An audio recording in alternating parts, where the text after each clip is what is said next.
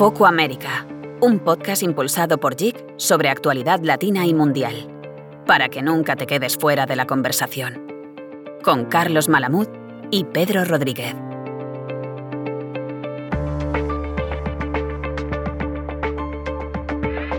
¿Qué tal? ¿Cómo estás? Soy Joaquín Bizmanos, director de Relaciones Informativas en JIC. Bienvenido a un nuevo capítulo, el tercero ya de Foco América, un podcast en el que, como sabes, analizamos lo que ocurre, temas de interés a uno y otro lado del Atlántico, en el que intentamos no solo darte claves, sino también que tengas argumentos para comprender lo que viene, anticiparte qué puede pasar en el futuro más próximo. Aportamos conocimiento, reflexión, entretenimiento, son nuestras señas de identidad, todo con la ayuda de Carlos Malamuz y Pedro Rodríguez, nuestra excelente pareja de profesores. Te recuerdo en 20 segundos la estructura de este podcast. Primero profundizamos sobre un asunto que te afecta con una entrevista que arroja luz. Hoy ya te anticipo estará con nosotros la secretaria general iberoamericana Rebecca Greenspan. Después le damos una vuelta al tema de manera diferente, algo canalla, ¿por qué no? En nuestra cara B terminamos con un briefing, con una mirada al futuro para que no te pierdas en lo que viene. Hoy hablamos de las cumbres iberoamericanas. Carlos Malamuz, investigador del Real Instituto Elcano y catedrático de Historia de la UNED, ¿cómo estás? ¿Qué tal, Joaquín? Muy buenas. Pedro Rodríguez, profesor de Relaciones Internacionales de la Universidad Pontificia Comillas. ¿Qué tal? Bienvenido. Muy buenas, encantado.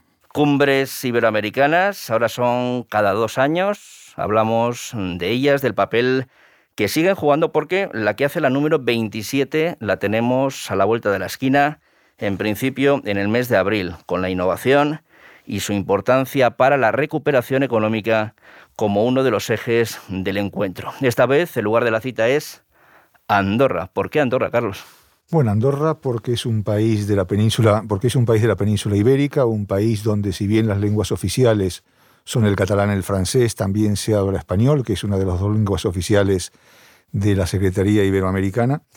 Y esto hace que, eh, junto con el hecho de que haya una cantidad importante de inmigrantes latinoamericanos viviendo en Andorra, el compromiso del país con el sistema iberoamericano y con el proyecto iberoamericano eh, es muy importante. ¿no?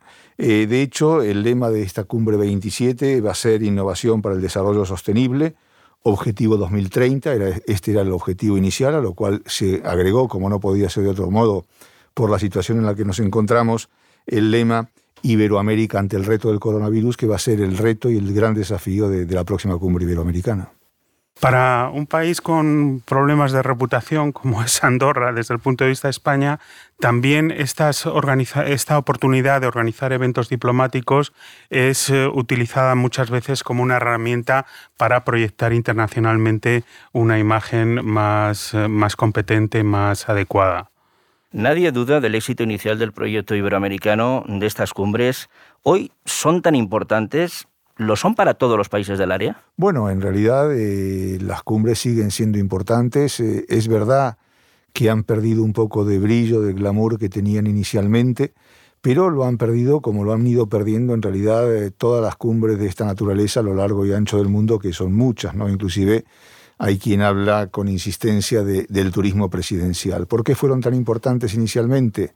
Por un lado, por el compromiso de, España, pero también de México, y por otro lado hay que tener presente que la primera cumbre que se celebró en México en 1991 se organizó recién o poco después de caído el muro de Berlín y de eh, la desaparición de la Unión Soviética y del bloque soviético. Y en este sentido, Cuba eh, tuvo la oportunidad de incorporarse o de vincularse más estrechamente a América Latina y para Fidel Castro esto fue un trampalín muy importante a tal punto que en los primeros años, eh, hasta la década de los 90, hasta iniciada la década de los 90, Fidel Castro junto con el rey Juan Carlos fue uno de los principales activos de la cumbre.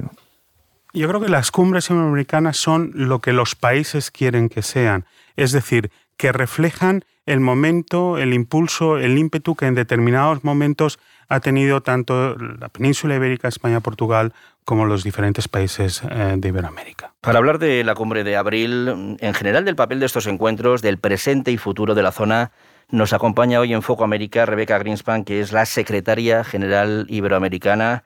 Qué mejor invitada podíamos tener. Un gusto saludarla, Rebeca. Igualmente, Joaquín. Hola, Pedro. Hola, Carlos. Encantado. Voy a ser directo, Rebeca. ¿El proyecto iberoamericano tiene un futuro? Sí, definitivamente. Yo creo que es muy importante lo que han dicho Carlos y Pedro. Es cierto que las cumbres son lo que los países quieren que sean y es cierto que las cumbres se tienen que adaptar al momento histórico en que se dan, ¿no? En este momento, el único lugar donde se reúnen todos los países iberoamericanos es en la cumbre. El único lugar donde además se reúnen los, todos los países latinoamericanos es en la cumbre Iberoamérica. Es el único espacio que se ha mantenido como un espacio de diálogo y de cooperación, el único. Los demás espacios no reúnen a todos los países en su seno y yo creo que dice algo de lo iberoamericano y del valor que tiene el hecho de que siga siendo eso un lugar de diálogo, de cooperación eh, para todos los países de la región. En nada tenemos esa cumbre de Andorra, llega con meses de retraso por la pandemia. Al final, ¿cuál va a ser el formato? ¿Se puede adelantar algo? Bueno, el formato será de lo que tenemos en este momento semipresencial, lo que significa es que la mayoría de los países se conectarán de manera virtual, a menos que cambie algo en este tiempo, y eh, Andorra invitará a la Troika, o sea, al país que organizó la cumbre la, la vez pasada y al país que la organizará en el futuro, que son Guatemala y República Dominicana, y por supuesto contamos también con España. ¿Y del encuentro qué podemos esperar? ¿Qué objetivos se marcan desde la Secretaría General? Bueno, yo creo que hay varias cosas que son muy importantes, ¿no? No habrá un comunicado o, o, una declaración especial, un compromiso por la innovación que viene de un trabajo de dos años. Las cumbres no son el día que se reúnen los presidentes, ¿verdad? Nosotros hemos tenido 11 reuniones ministeriales, además de reunir a la sociedad civil, a los parlamentos, a los gobiernos locales, a la sociedad, a, los académicos, etc. Entonces, el compromiso por la innovación englobará todo eso.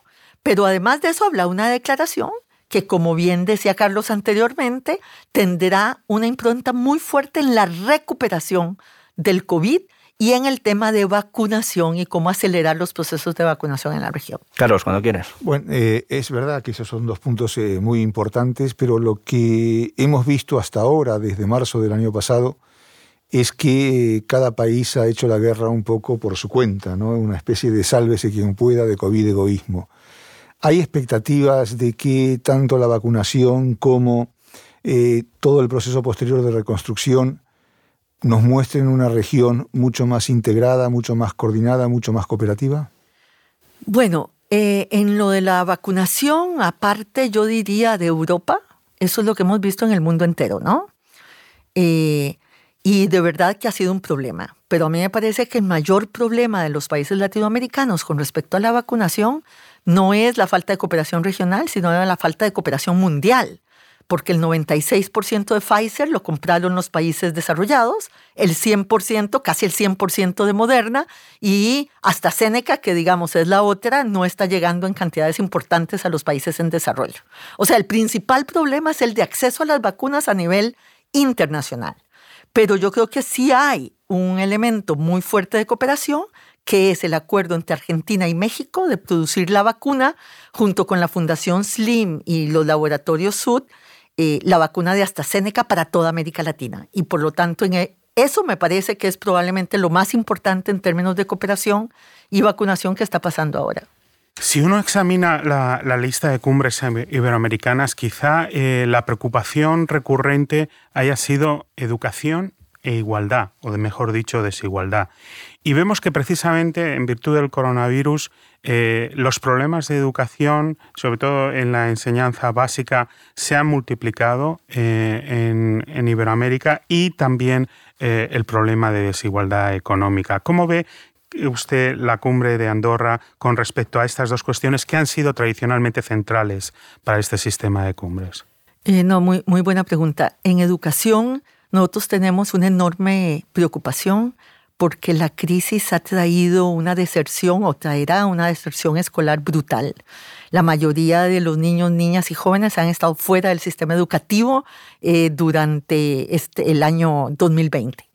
Eh, así que eh, estudios ya muestran que podríamos llegar a las brechas de desigualdad en educación que teníamos en 1960, lo que es una tragedia para América Latina, que por lo menos en el acceso a la educación había avanzado enormemente. Tal vez no en la calidad, pero sí en el acceso a la educación. Nosotros vamos a poner el énfasis no solo en la educación básica, sino también en la educación terciaria y universitaria.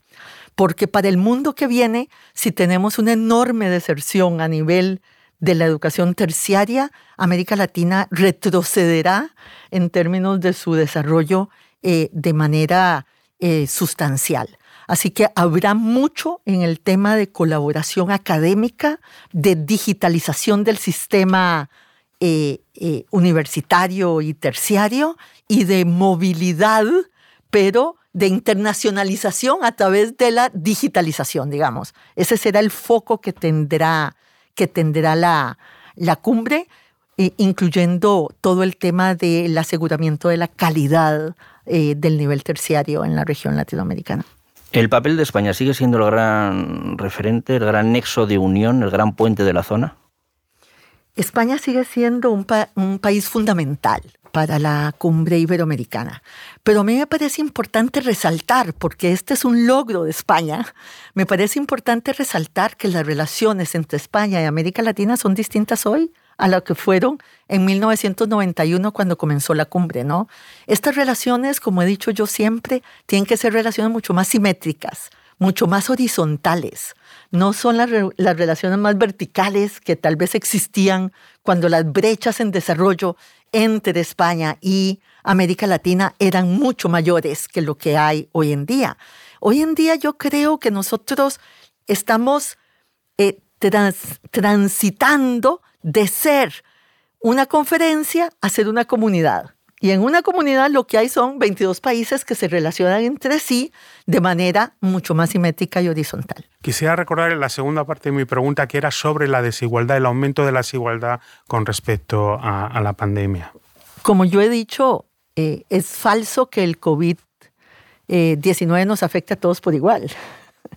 ¿Verdad? Eh, todos nos podemos enfermar de la misma manera, pero no todos nos recuperamos de la misma manera y la interacción del COVID-19 con nuestros déficits estructurales, especialmente con nuestra alta desigualdad, eh, tienen el resultado de que se abren las brechas, de que se profundizan las desigualdades y eso lo estamos viendo en todo sentido. Lo estamos viendo con respecto a la equidad de género, lo estamos viendo con respecto a las desigualdades socioeconómicas, lo estamos viendo en el empleo, lo estamos viendo en la educación, lo estamos viendo en la salud y no hay ninguna duda de que este seguirá siendo el factor más importante que afectará también los resultados de un superciclo electoral que empieza América Latina en el año 2021. Rebeca Greenspan, secretaria general iberoamericana, gracias por acercarte a Foco América, este podcast impulsado por JIC. Un fuerte abrazo y que vaya todo muy bien en unas semanas. Muchas gracias. Estamos conversando sobre las cumbres iberoamericanas. Lo que es un hecho, lo comentaba hace un instante nuestra invitada Rebeca Greenspan, es que ahora mismo hay una gran fragmentación, una gran heterogeneidad en América Latina y países sumidos desde hace tiempo en una fuerte crisis como Venezuela. No, evidentemente, es decir, dos de las características que tiene el continente en este momento es la fragmentación por un lado y la heterogeneidad por el otro, y como bien decía la secretaria general no hay ámbitos donde la totalidad de los países latinoamericanos se puedan encontrar pacíficamente para solucionar sus problemas. En realidad es imposible en este momento lograr puntos de consenso común entre todos ellos. Y esto hace precisamente de la cumbre iberoamericana un espacio a preservar, y esto lo saben perfectamente unos y otros. Y esto hace que sea, eh, más allá de los objetivos concretos, más allá de que sea un espacio donde se haya primado la cooperación sobre las cuestiones políticas, como se decidió ya hace tiempo, pero es un espacio de diálogo que, como digo, eh, debe ser preservado y todos los actores lo tienen claro y buscan hacerlo. ¿no? Me gustaría añadir que las cumbres añaden un poco, eh, arrancan como una, un esfuerzo de contraprogramación a la iniciativa de las Américas de Estados Unidos de 1990, que quería eh, revitalizar el comercio, eh, eh, las inversiones internacionales y hacer algo por el gran problema de la deuda exterior acumulada. ¿no? Y cómo en ese contexto en el que Estados Unidos y su siempre problemática relación con el continente surgen, eh, surge esta iniciativa en particular que por supuesto se desarrolla al margen de, los retazos pendientes de la Guerra Fría y, de toda esa mala sangre acumulada ah, durante uh, décadas de problemática relación. Por cierto, una duda, ya que os tengo aquí, mm, me imagino que la tendrán también muchos de nuestros oyentes. ¿América Latina o Iberoamérica? Bueno, en realidad yo soy partidario de utilizar eh, América Latina porque los latinoamericanos se llaman a sí mismos latinoamericanos, ¿no? Es decir, se ha difundido, se ha popularizado bastante en los últimos tiempos, sobre todo en, España, el nombre de Iberoamérica. Lo que ocurre es que con Iberoamérica eh, aludimos a dos cuestiones distintas. Por un lado, a, eh, a, América Latina como sinónimo de América Latina y por otro lado, a la suma de América Latina más los países ibéricos, es decir, España, Portugal y ahora Andorra. En España hay un cierto temor a utilizar eh, el, nombre de América Latina porque se suele decir que esto es un invento francés, un invento de 1861, pero en realidad el concepto de América Latina ya, ya se utilizaba en, los años 50 y eh, destacados hispanoamericanos como el dominicano Francisco Muñoz del Monte, los chilenos Santiago Arcos y Francisco Bilbao y sobre todo el colombiano José María Torres Caicedo ya hablaban de América Latina a mediados del siglo XIX. Pedro, ¿quieres añadir algo? No se puede añadir nada. Eh, creo que Iberoamérica sí hace un mayor énfasis en, la parte eh, ibérica, Portugal, España, eh, pero evidentemente en, el lenguaje hay un esfuerzo de adaptación las etiquetas que se, eh, se utilizaban en el siglo XIX ahora mm, nos rechinan, básicamente. Y entiendo perfectamente que el lenguaje eh, esté sometido a un proceso de evolución y adaptación y sobre todo de adecuación a las realidades que poco nada tienen que ver con el siglo pasado. No, aparte hay otra cuestión también importante y es que en todos los organismos internacionales, en todos los espacios internacionales, se habla de América Latina. Si uno eh, se refiere a la, región en inglés, en francés, en ruso o en cualquier, otro, o cualquier otra lengua, siempre se habla de América Latina y no de Iberoamérica. Y esto evidentemente también es una complicación para una diplomacia tan activa como la española a la hora de intentar eh, homogeneizar sus, sus eh, actitudes y sus comportamientos. Bueno saberlo, ¿eh? porque con vosotros siempre se aprende, está claro. Esto es Foco América, un podcast de conversaciones sobre actualidad latina y mundial. Recuerda que puedes formar parte de la conversación empleando el hashtag almohadilla Foco Podcast. Analizamos hoy las cumbres iberoamericanas. Llega el momento de la cara B.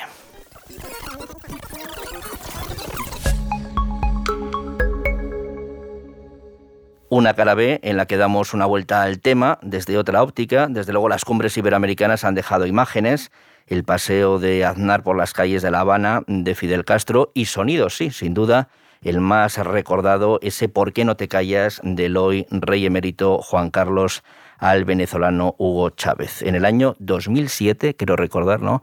En la cumbre de Santiago de Chile. ¿Qué momento, Carlos? ¿Se podría repetir una situación así? ¿Lo ves posible? Bueno, poder siempre se puede, ¿no? Es decir, e, el problema es que eh, yo no lo creo que se pueda repetir. Primero porque hay un precedente y ya todo el mundo conoce las consecuencias que ese precedente trajo. Y en segundo lugar, porque los protagonistas de hoy en día no son los mismos que antes. no tenemos por un lado, ni un rey Juan Carlos, aunque Felipe VI está ahí cumpliendo dignamente y muy dignamente su papel, pero el carisma que sobre el sistema de cumbres tenía eh, eh, don Juan Carlos eh, era único e irrepetible y al mismo tiempo también compartía espacio con él un líder carismático continental como, como Hugo Chávez. ¿no? Todo esto era una mezcla eh, que precipitaba rápidamente y podía tener consecuencias explosivas como en algún momento realmente lo tuvo. ¿no? Eh, eh, hoy la polarización quizá en América Latina es mayor que, que, entonces por los efectos de la crisis venezolana, mm. pero sin embargo, y como se dijo antes, pues este es un espacio a preservar, es un espacio a cuidar, y yo supongo que no se va a llegar a extremos tan, tan crispantes como, como entonces. ¿Aquello te sorprendió? Aquello fue sorpresivo, sí, no, solamente a mí, sino a todo el mundo. En cualquier cumbre, vamos. Eh, que lo estaba viendo eh, en directo, que lo vio luego en diferido, que leyó la noticia eh, por la prensa, la verdad que fue algo totalmente impensable y que fue un revulsivo total. ¿no? Tu cara B, Pedro, nos lleva más lejos al Congreso de Viena de 1815. ¿Por qué? Efectivamente, porque es el comienzo de este sistema de cumbres que ahora vemos eh, popularizado a lo largo y, ancho del mundo. En 1815 eh, se, conviene se, convoca en, Viena ese gran congreso diplomático eh, para básicamente eh, intentar organizar el mundo tras la derrota de Napoleón y sobre todo evitar el auge hegemónico a través del equilibrio de poderes, el balance de poder entre los países europeos. Es el llamado concierto de Europa. Lo importante de la cita de Viena es que produce un un, digamos, una exaltación del poder blando. Los países allí convocados contratan grandes palacios, organizan grandes fiestas, grandes bailes, grandes banquetes, intentan demostrar a través de las apariencias ah, su poder.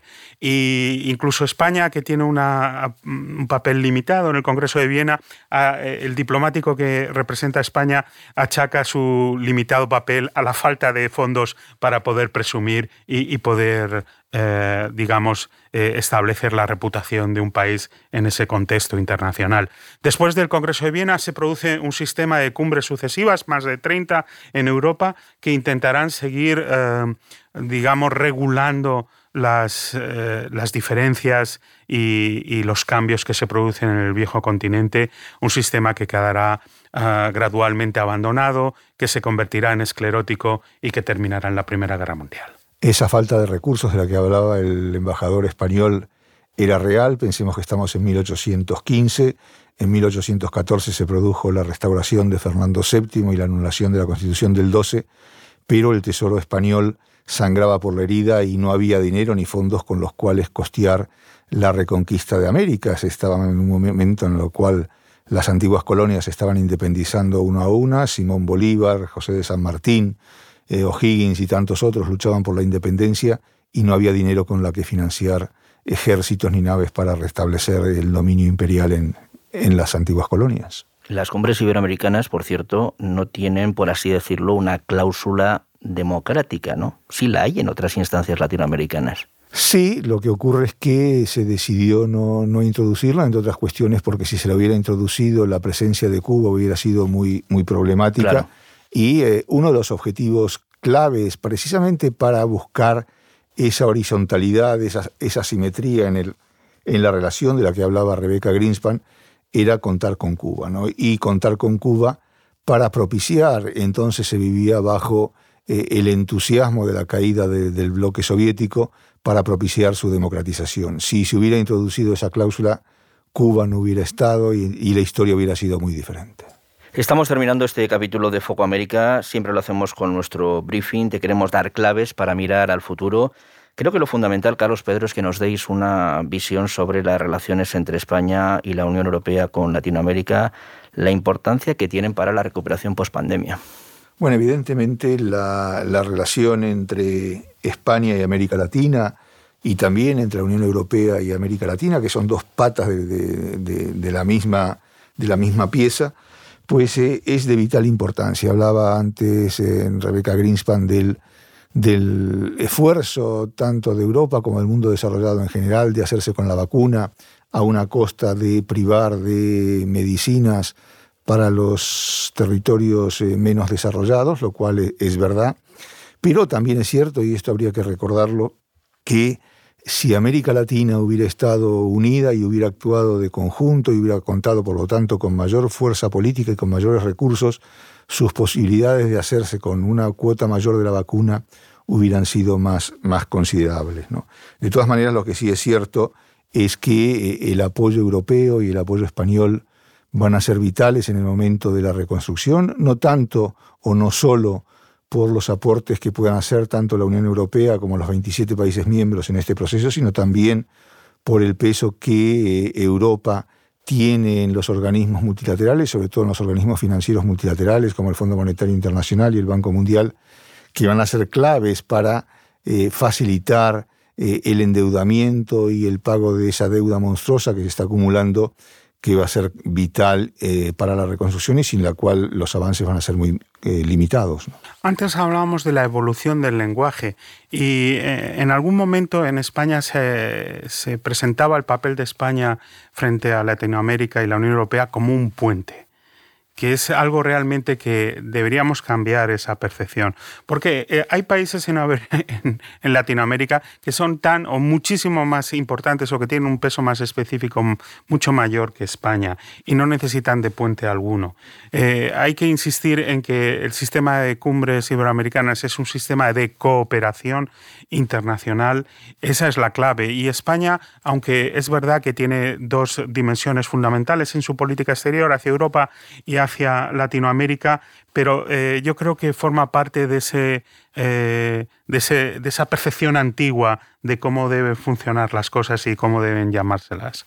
Sí, no, en, realidad eh, el papel de puente o de interlocutor de, España es, es, muy limitado y, por ejemplo, también en algún momento se pensó bueno, España puede ser la llave que va a permitir el diálogo entre Estados Unidos y América Latina, pero en realidad los países latinoamericanos no necesitan a España, nunca lo han necesitado para eh, negociar o para conectar directamente o para comerciar también con, Estados Unidos. Es decir, yo creo que el papel que tiene que jugar España es otro, el papel que puede jugar España es otro, ya lo está haciendo por un lado desde una perspectiva eh, comercial y de inversiones, pero también lo está haciendo desde una perspectiva cultural y desde esta óptica eh, el impulso que al panhispanismo están dando no solo a la, Academia de la Lengua Española, sino a las academias latinoamericanas, eh, es vital y de gran importancia. Y Estados Unidos con Biden prestará más atención ahora a América Latina. ¿Qué os parece también la influencia que está tomando China o Rusia en esa zona? Eh, en cuanto a Estados Unidos, yo creo que hay que tener en cuenta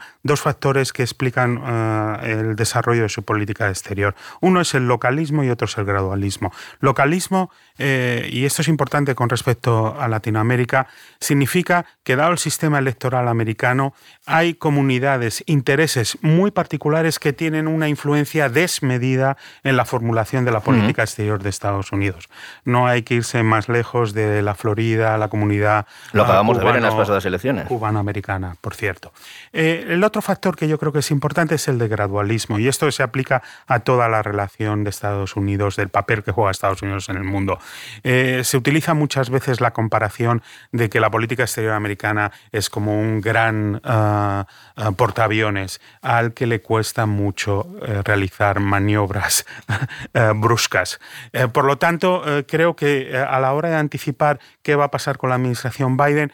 Creo que eh, va a haber decisiones que no van a gustar a determinados ah, gobiernos en Latinoamérica y tampoco a algunas comunidades en, dentro de Estados Unidos. Y creo también que eh, a diferencia de la administración ah, Trump, se le va a tener que tomar mucho más en serio a la administración Biden que eh, el tono que se ha mantenido en los últimos cuatro años, una mezcla de ignorancia y oportunismo político con respecto a Latinoamérica por parte de la administración Trump. Bueno, de hecho, muchos gobiernos latinoamericanos, pese a la incomodidad que suponía tener que lidiar con Trump y con su discurso maniqueo, sin embargo, estaban muy cómodos porque la atención que daba Estados Unidos a la región, salvo algunas cuestiones concretas, era muy, muy limitada. El famoso consejo de López Obrador al presidente de Argentina, de tú puedes hacer lo que quieras mientras no se dé cuenta Trump, ¿no? Pues, Exacto, no, no, no. Y, ahora las cosas han cambiado, ¿no? Y si no que se lo pregunten por un lado a Bukele, de El Salvador, pero también a personajes tan distintos y distantes como López Obrador y Bolsonaro, que empiezan a tener problemas con la administración eh, Biden precisamente por el tratamiento que están dando a algunas cuestiones, no solamente económicos, sino también en el tema de derechos humanos. Y la otra cuestión que planteaba... Sí, el papel de China y Rusia. Era la de, sobre todo de, China. Rusia tiene una presencia importante, pero mucho más modesta que la de, la de China. La pero lo ha intentado con la vacuna, ¿eh? con la Sputnik. La, presencia rusa eh, tenía un componente centrado sobre todo en... Eh, la exportación de armamentos y la gestión de productos eh, energéticos, gas y petróleo básicamente, Pero es verdad que ahora con la diplomacia de la vacuna y con toda la lucha esta por hacerse con dosis suficientes y necesarias de vacunas para poder inocular a la población, pues el papel de Rusia se ha de alguna manera eh, disparado en, América Latina. ¿no? Pero así todo, eh, quien es más esencial es China, que también está jugando con esta diplomacia de las vacunas, pero que tiene una presencia cada vez más importante desde un punto de vista económico, no solamente comercial, sino también de inversiones, y aquí es donde probablemente el choque por eh, el dominio hegemónico de la región entre Estados Unidos y China podrá ser importante en los próximos años. Para darnos una idea, en 1990, cuando Estados Unidos formula, la administración de Bush padre formula la iniciativa para las Américas, Estados Unidos importaba ah, el 40% de las exportaciones eh, procedentes de Latinoamérica y a su vez eh, exportaba el 40% de su balanza eh, exterior. daros cuenta de esa enorme relación, ese enorme protagonismo de Estados Unidos entonces y cómo esa hegemonía se ha, se ha ido difuminando con el tiempo. Pedro Rodríguez, Carlos Malamud, un placer escucharos como siempre. Nos vemos en la próxima. Un gusto y hasta la próxima. Hasta la próxima. Hasta aquí este tercer capítulo de Foco América, el podcast impulsado por JIC sobre actualidad latina y mundial. Hoy hemos tratado de arrojar algo más de luz sobre el papel de las cumbres iberoamericanas. Te esperamos en el próximo episodio. No olvides suscribirte en nuestra plataforma de audio preferida para no perderte ninguna de las entregas.